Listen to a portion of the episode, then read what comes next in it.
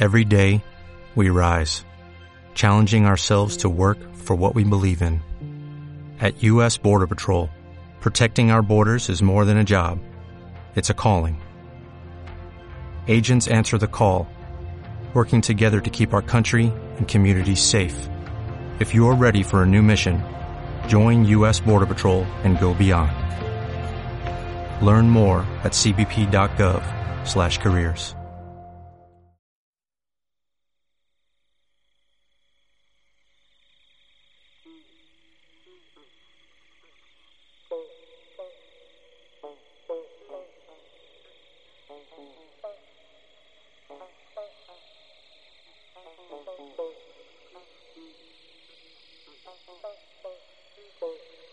Eterno Treblinka. ¿Por qué maltratamos tanto a los animales? Un modelo para la masacre de personas en los campos de exterminio nazis. De Charles Patterson.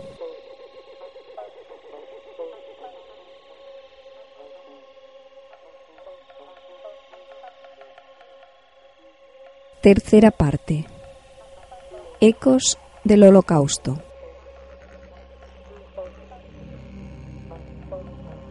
Escoge lado. La neutralidad ayuda al opresor, nunca a la víctima. Eli Biesel.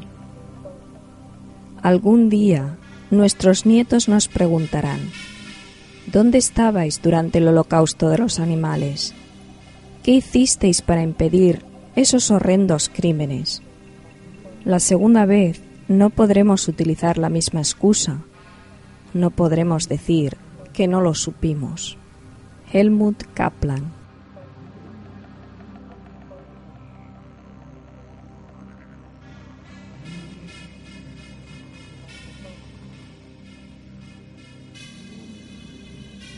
Capítulo 6.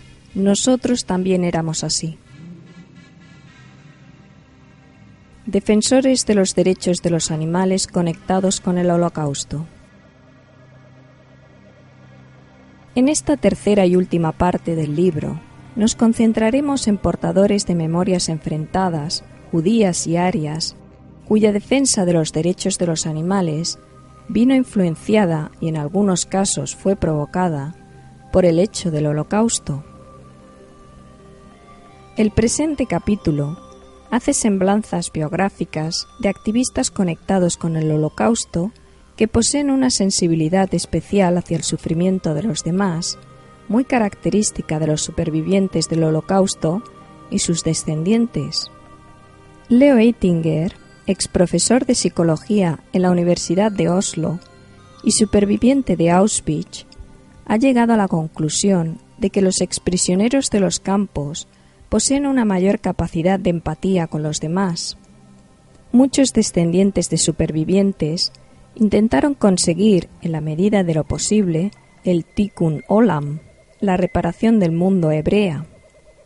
Han escogido profesiones de servicio, profesores, terapeutas de familia y matrimonio, consejeros de salud mental, psiquiatras, psicólogos y asistentes sociales.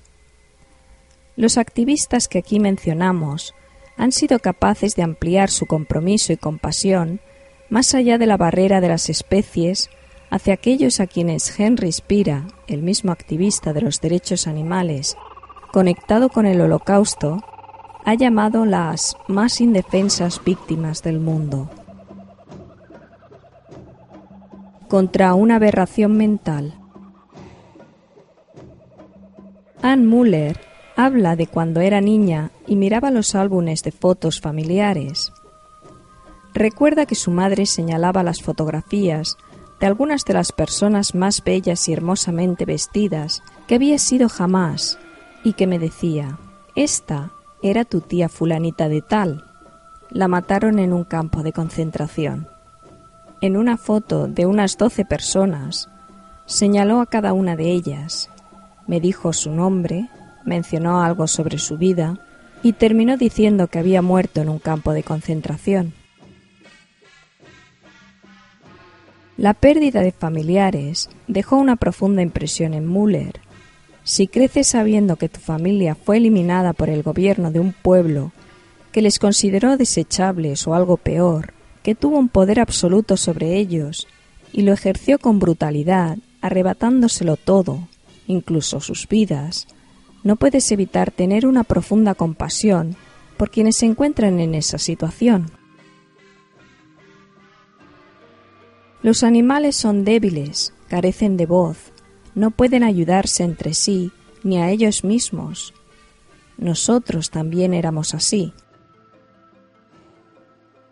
Muller y su marido Peter viven en New Platz, en el estado de Nueva York, y dirigen dos grupos de protección de animales, Wildlife Watch, Observatorio de la Vida Salvaje, que incluye la Coalición para impedir la desaparición de los gansos canadienses y el Comité Pro Abolición de la Caza Deportiva. Explica que cuando descubrió cómo es la caza, le causó un rechazo visceral. Se quedó horrorizada al ver que los cazadores mataban legalmente con la connivencia y apoyo de los gobiernos federales y estatales. A Müller le choca que hubiese tan pocas personas que ayudasen a los judíos durante el Holocausto y que la gente continuase llevando sus vidas normales mientras las cenizas vomitadas por las chimeneas de los crematorios caían sobre sus casas. La sociedad continuó su vida como si nada de eso sucediera. La gente mantuvo sus actividades. Los funcionarios de los campos de concentración fueron a trabajar cada mañana y por la noche regresaron a sus hogares donde les esperaba una cena familiar y una cama cálida. Para ellos era solamente un trabajo, como pueda serlo para el experimentador con animales, el trampero, el guarda de coto, el peletero o el operario de granjas industriales. Al enterarse por primera vez de que los camboyanos huían del país en barca, se puso en contacto con organizaciones de beneficencia católicas para ver cómo podía ayudarles. A consecuencia de ello, tuvimos a tres camboyanos en casa durante meses. Ella y su marido también sponsorizaron a cuatro estudiantes a quienes dieron clase cuando estaban en China, dos de los cuales vivieron con ellos durante un año. Naturalmente nos preocupa la gente, dice pero no hay nada comparable al sufrimiento que se inflige a los animales. Y aunque somos muy pocos quienes intentamos hacer algo, he oído decir que para hacer una revolución basta con una de cada diez personas. Müller incluye al final de sus emails una cita de Albert Schweitzer. Llegará un día en que la opinión pública no tolerará las diversiones basadas en el maltrato o la muerte de los animales. Pero, ¿cuándo será ese día? ¿Cuándo llegaremos al punto en que consideremos que la caza, el placer de matar animales como deporte, es una aberración mental? Voces de los supervivientes. Müller conoció a Mark Berkowitz al empezar a participar en programas de radio locales defendiendo a los gansos de Canadá, que un gobernante del condado de Rockland pretendía atrapar y matar, gaseándolos o envenenándolos. Dice que cada vez que Berkowitz llamaba a la emisora lo hacía para salir en defensa de los animales, apoyando lo que ella decía. Mark es una persona extraordinaria, tuvo que contemplar, sin exteriorizar ningún sentimiento, cómo su madre y una de sus hermanas eran introducidas en la cámara de gas de Auschwitz porque sabía que, de hacerlo, él también iba a ser ejecutado y no podría salvar a todas las personas que acabó salvando. Joseph Mengele seleccionó a Berkovich y a su hermana gemela, con a la sazón doce años, para servir de cobayas en sus experimentos sobre gemelos, sometiéndoles a procedimientos quirúrgicos en la médula espinal. En la actualidad, Berkovitz es un obstinado oponente a similares experimentaciones sobre animales. En un acto organizado en defensa de los gansos canadienses en el Centro de las Artes Interpretativas Helen Hayes de Rockland, Berkovitz y el actor de cine Alec Baldwin tomaron la palabra. Dedico la tumba de mi madre a los gansos, dijo a los cuatrocientos miembros de la audiencia, mientras las emisoras de televisión y radio retransmitían el acto. Mi madre no tiene una tumba, pero si la tuviese, eso es lo que haría. Yo también fui un ganso. La verdadera identidad de un superviviente activista, conocido como hacker, quizá no se conozca nunca porque era miembro del Frente de Liberación Animal, ALF en sus siglas en inglés, una red clandestina de personas que desafían a la ley para rescatar animales.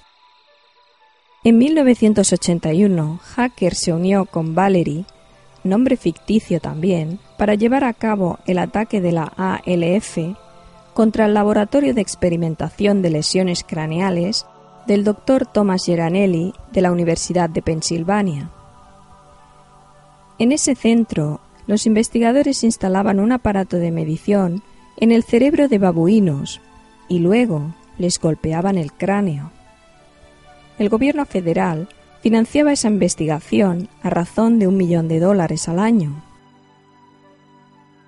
Hacker y Valerie se introdujeron en el laboratorio, robaron las grabaciones de los experimentos hechas con los propios investigadores y las enviaron a los medios de prensa. La reacción del público fue tal que tuvieron que dejar de hacer experimentos así y el centro donde se llevaban a cabo fue clausurado. Valerie conoció a Hacker en una cena vegetariana el Día de Acción de Gracias celebrada en Queens. Hacker, para entonces sesentón, pasó su juventud en la Alemania nazi. La crueldad de lo que allí presenció y experimentó en su propia carne siendo aún un niño, continuaba siendo para él algo tan real como el número que le tatuaron en el brazo en Auschwitz. Con 20 años aún no cumplidos, emigró a Estados Unidos y empezó a trabajar en el ramo de la carnicería. Fue adoptado por el dueño de una carnicería de barrio que acabó dirigiendo él mismo, hasta que un creciente horror hacia los procedimientos de degüello industrial acabó haciéndoselo imposible. Para entonces viudo con dos hijos mayores, Hacker era un propagandista de la dieta sana. Durante esa cena, Hacker le dijo a Valerie, Creo lo mismo que Isaac Bashevis Singer. Expresó cuando escribió que en lo que a los animales se refiere, todos los humanos somos nazis.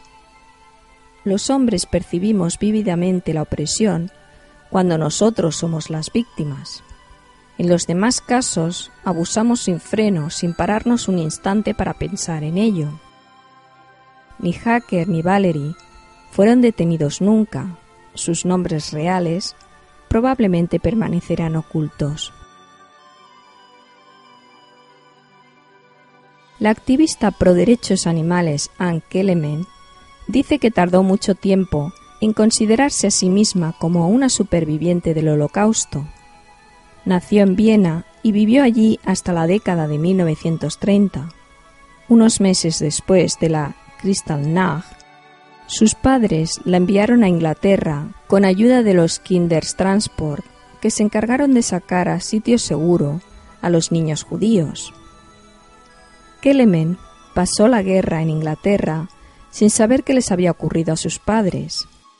No fue sino acabada la contienda cuando trabajaba como asistenta social con los niños supervivientes de los campos nazis, cuando se enteró del holocausto, y tardó aún más en averiguar cómo habían terminado sus propios padres. Tras laboriosas pesquisas, se enteró de que su padre y su madre fueron los números 86 y 87 de un transporte de judíos que llegó hasta mil, enviados por los austriacos al campo de exterminio de Belzec en abril de 1942. Vivió un tiempo en Israel y ahora lleva muchos años trabajando en el cuidado de ancianos en Nueva York, organizando sus servicios comunitarios. Recoge animales que han sido abandonados por sus dueños, acude a manifestaciones por los derechos animales y no come nada que ande. Aunque ya desde niña en Viena sintió amor por los animales, dice que fue lo que experimentó durante la guerra y después lo que le hizo tomar partido por el desvalido, poniendo en el mismo plato a perro, gato y hombre. En 1990, Susan Caleb estaba en el Greenwich Village de Nueva York y observó que la mujer que andaba delante de ella llevaba una camiseta donde se explicaba lo que les hacían a las terneras, cómo las arrancaban de las ubres de la vaca y eran confinadas en cubículos estrechos y oscuros hasta que las mandaban al matadero. Le intrigó tanto lo que leyó en la espalda que adelantó a la mujer para poder leer lo que llevaba impreso en la parte delantera de la camiseta.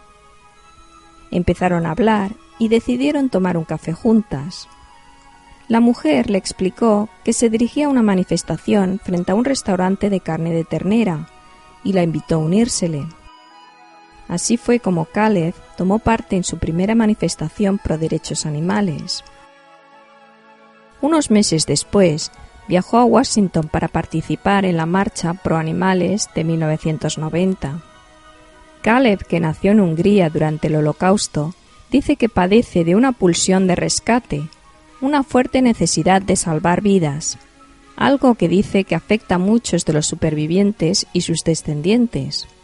Cuando los nazis se apoderaron de Hungría, perdió a su padre y su hermana, entre más miembros de su familia.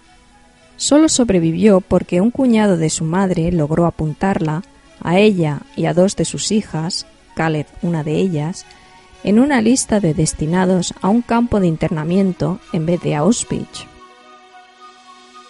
Acabada la guerra, en Israel, donde vivió seis años, logró contactar con los supervivientes del lado paterno de la familia.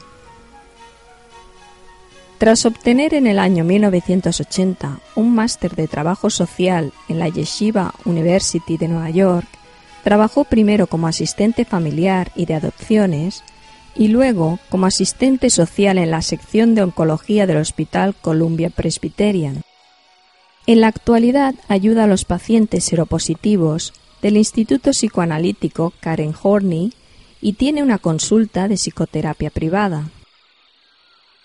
Puesto que cree en la interconexión de todos los seres vivientes, es vegana y no come carne, pescado, huevos o productos lácteos.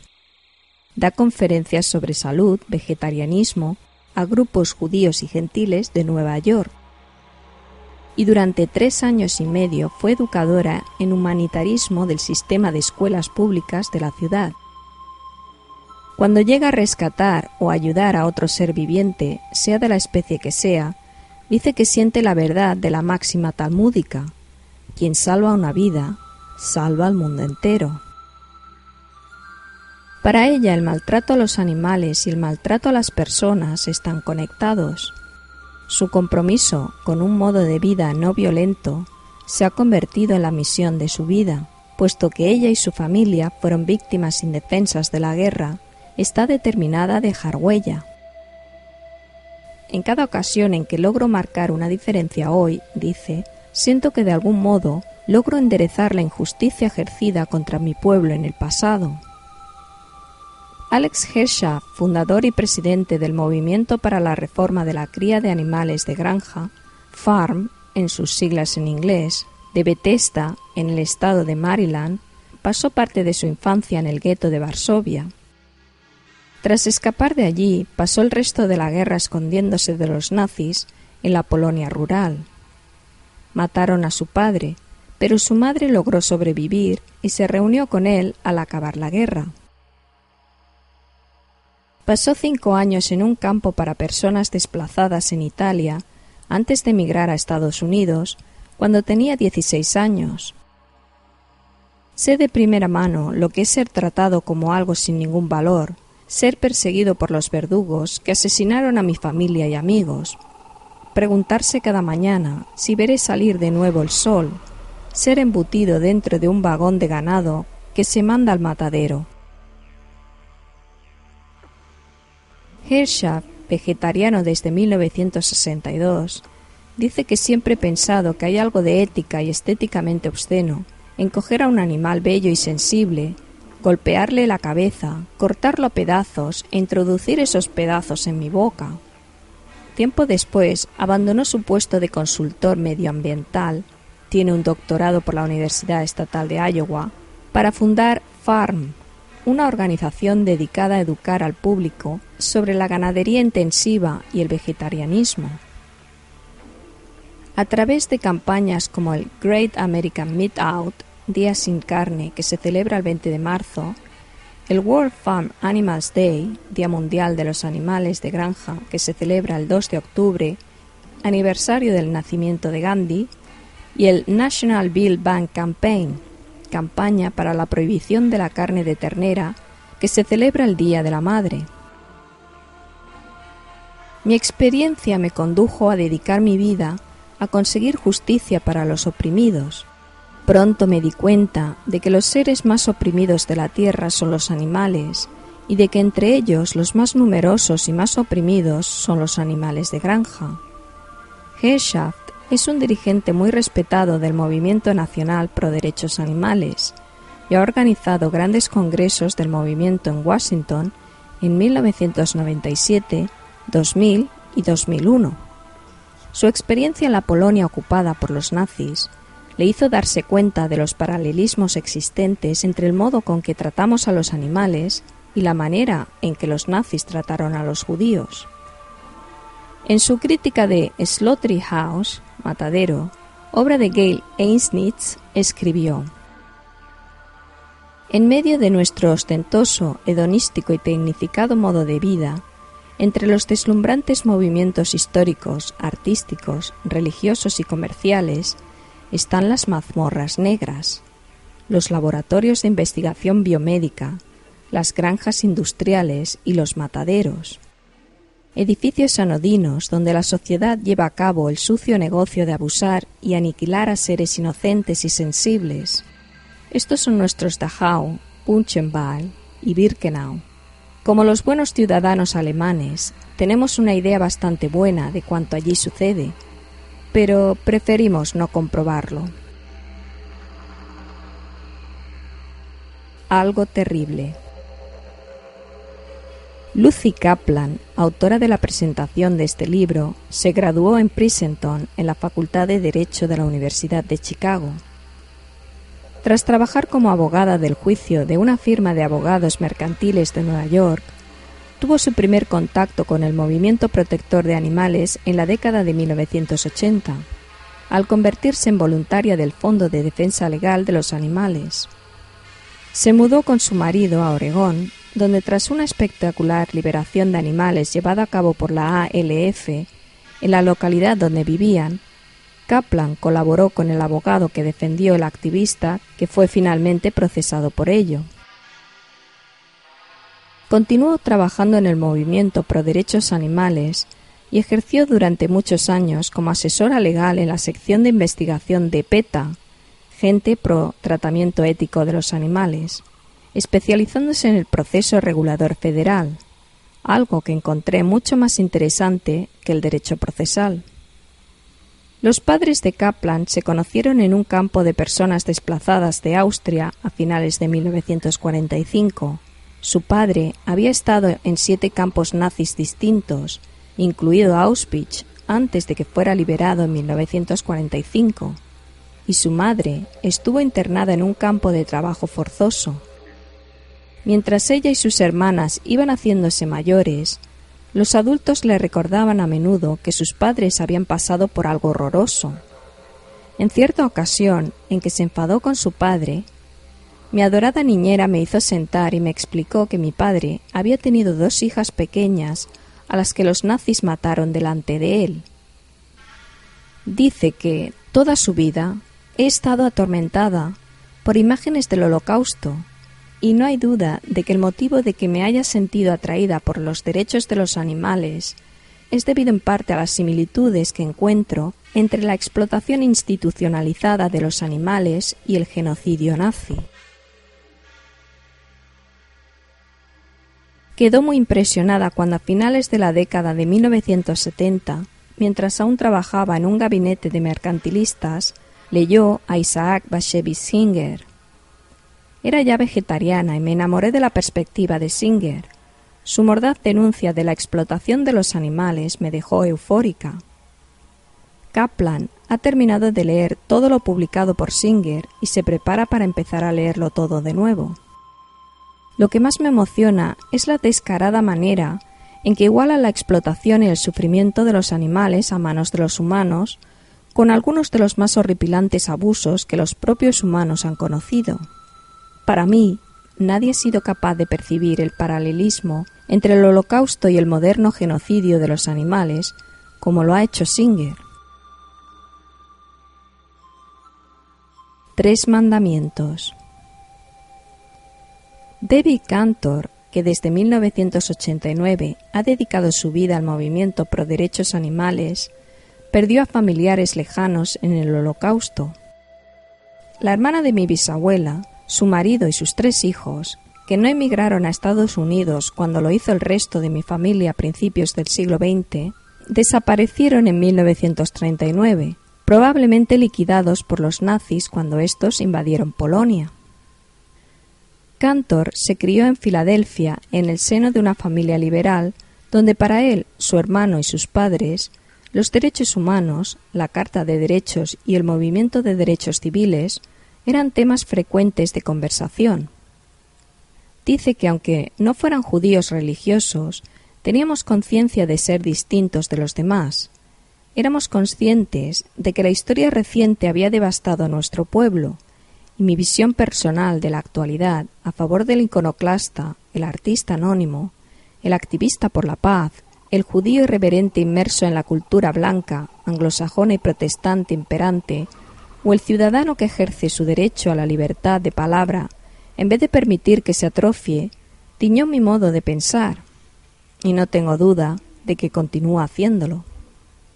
Cree que la actitud mental que se encuentra detrás de la experimentación animal y otras atrocidades aceptadas por los poderes públicos, los medios de comunicación y los demás estamentos que dictan cómo debemos reaccionar ante los hechos promulgados oficialmente como permisibles, es una actitud que recuerda a la que imperó durante la era nazi. Igual que la maquinaria del holocausto, fue mantenida en marcha por ordinarios padres de familia, dice, los actuales líderes comunitarios de Estados Unidos llaman periódicamente al exterminio masivo de ciervos o gansos que únicamente hacen lo que la naturaleza les exige, y el holocausto perpetrado cada año contra ocho mil millones de pollos es percibido por la mayor parte del público únicamente como uno de los pasos necesarios para que existan los anuncios publicitarios de las grandes cadenas de comida rápida, o como máximo el blanco favorito de las excéntricas diatribas de algunos de los famosos que salen por la tele. Dice que una de las frases más impresionantes que ha oído nunca fue pronunciada por el fundador del Museo del Holocausto de Washington. Decía que el hombre que había conseguido resumir lo que había aprendido del Holocausto en tres mandamientos. No serás un perpetrador, no serás una víctima, no serás un espectador. Cantor explica que piensa a menudo en esos tres mandamientos. Si la sociedad los hiciese suyos, esos tres mandamientos ayudarían a que la gente percibiese que las elecciones que hacemos determinan el grado en que nos convertimos en perpetradores, víctimas o espectadores dentro de una sociedad que lleva ya tiempo infligiendo un holocausto sobre los animales, otros seres y el ecosistema mientras insiste a la vez en negar que lo hace. Dice que le parece que el intríngulis de haber comprendido el holocausto debe de ser el detener e impedir otros holocaustos, no el quedarse estrechamente concentrado en ese en particular, por horroroso que fuera. Visión radiográfica Bárbara Estaño, una de las directores regionales en defensa de los animales, IDA en sus siglas en inglés, una organización nacional de protección de animales basada en California, era todavía una niña cuando se enteró de que los nazis habían asesinado a sus abuelos. En el año 1939, la que sería su madre, con 13 años de edad, viajó sola desde Bialystok su pueblo en Polonia, a Estados Unidos, enviada allí por sus padres, a quienes no iba a ver de nuevo porque iban a ser gaseados en Treblinka. Se puede decir que esto marcó mi infancia, cuenta. Fue una historia que no se desvaneció jamás. A los padres de mi madre algo espantosamente diabólico se los llevó. Aunque mi madre nunca fue muy específica, yo siempre tuve la impresión de que había sucedido algo incomprensiblemente horroroso. Explica que su madre se limitó a contarle que les dieron un trozo de jabón y les dijeron que se desnudaran para la ducha. Separaron a los hombres y las mujeres y les asfixiaron en una cámara de gas. La madre de estaño, cada año, enciende dos velas el día que cree que sus padres murieron. Es una fecha del calendario hebreo que me es completamente extraña. Por eso no puedo decir cuándo es. Sé que cae cerca de agosto. Hace unos años decidió ella también iba a encender dos velas en memoria de sus abuelos. Al contárselo a su madre, ésta se quedó sorprendida, aunque pudiese ver que interiormente estaba muy halagada. No hablamos de ello, pero ahora, cada año, al acercarse la fecha, me llama para recordármelo. Cuenta que sus padres siempre sintieron cariño por los animales, por lo que toleraron e incluso a veces alentaron su propio interés por ellos. Tuve los típicos animales de compañía, un ratón, un conejo, cobayas, y cuando cumplí los ocho años tuve un gato. Cuando iba al instituto de enseñanza media, su padre le echaba una mano y recorría con ella en coche las calles de la ciudad en busca de animales abandonados o que tuviesen necesidad de ser atendidos por un veterinario. Después de una de esas misiones, su padre tuvo que pagar por una limpieza del coche, porque un perro abandonado y enfermo vomitó repetidamente en el interior. Mi padre se puso furioso gritaba ¡Nunca más! Mientras un arcén de la FDR Drive, yo me esforzaba en limpiar la última vomitera. Pero su padre continuó ayudándola, incluso le construyó un abrigo exterior para gatos asilvestrados que era realmente hermoso. Cree que cuanto más se involucra uno en luchar por los animales, más aislado se siente del resto de la sociedad al recorrer los pasillos del supermercado, no ves comida, sino el resultado final de la ganadería industrial y de los mataderos. Cuando todos los demás hacen gorgoritos a los gatitos que alguien ha traído en una caja a la oficina, ves a los millones que mueren desamparados en las calles o que reciben inyecciones letales de pentobarbital sódico en las perreras municipales. Dice que es como si uno le hubiese adquirido una especie de visión radiográfica.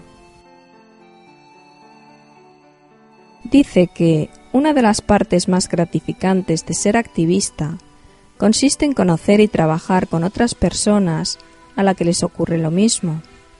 Antes de formar parte del movimiento pro derechos animales, tenía pocos amigos que compartiesen su punto de vista, y ahora sabe el por qué. Aunque muchos de mis conocidos han tomado distancias conmigo desde que trabajo por el movimiento, he ganado muchas y más profundas amistades. He entrado en contacto con personas extraordinarias. Todos esos individuos con visión radiográfica son en general personas excepcionales y maravillosas. Al conocerlas, mi fe en que hay bondad en el espíritu humano ha quedado reafirmada. A pesar de que en aquella época no pudo comprender lo que su madre le explicó sobre qué había sucedido con sus abuelos, Estaño dice que eso transformó el modo con que interpretó el mundo. La historia que me contó mi madre me hizo consciente desde una edad muy temprana de que este es un mundo donde la maldad y la fuerza pueden llegar a prevalecer, en el que las personas pueden erigir barreras entre ellas y basándose en esas barreras cometer actos atrozmente espantosos. Cree que la mayoría de los niños lo comprenden cuando en la escuela les explican lo ocurrido en las guerras, pero el hecho de que cosas así les hubiera sucedido a miembros de su propia familia, aunque no les hubiese conocido, hizo que la lección se convirtiese en algo mucho más personal. Me causó una impresión profundamente atemorizante enterarme de la existencia de las cámaras de gas, donde se introdujo a la gente, entre ella a mis abuelos, para matarla. A tan tierna edad me hizo sentir que el mundo no era un lugar seguro. Para ella, la parte más chocante de todo ello es el modo en que cantidades ingentes de personas pudieron insensibilizarse ante el extremo sufrimiento humano esta es la verdadera conclusión que hay que sacar del holocausto, que los humanos pueden hacer lo que sea con aquellos a quienes considera infrahumanos, cosa que, es evidente, hacemos con los animales.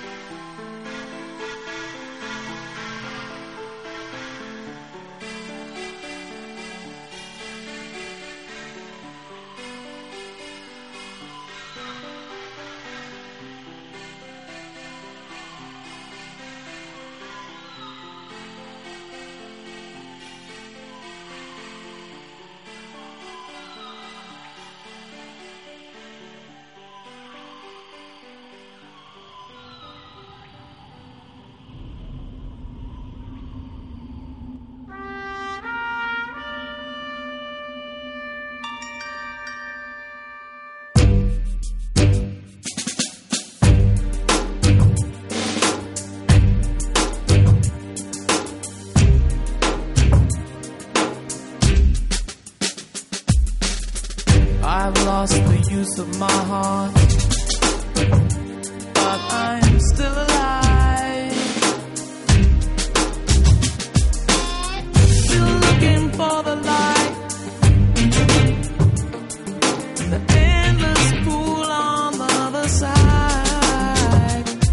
It's a wild, wild west. I'm doing my best.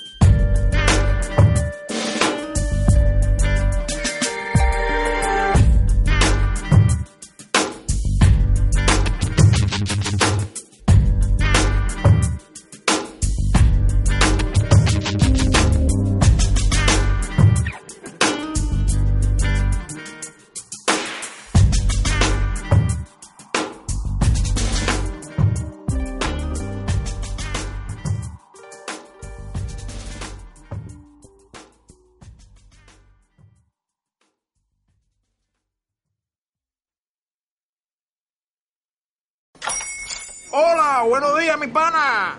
Buenos días, bienvenido a Sherwin Williams. ¡Ey! ¿Qué onda, compadre?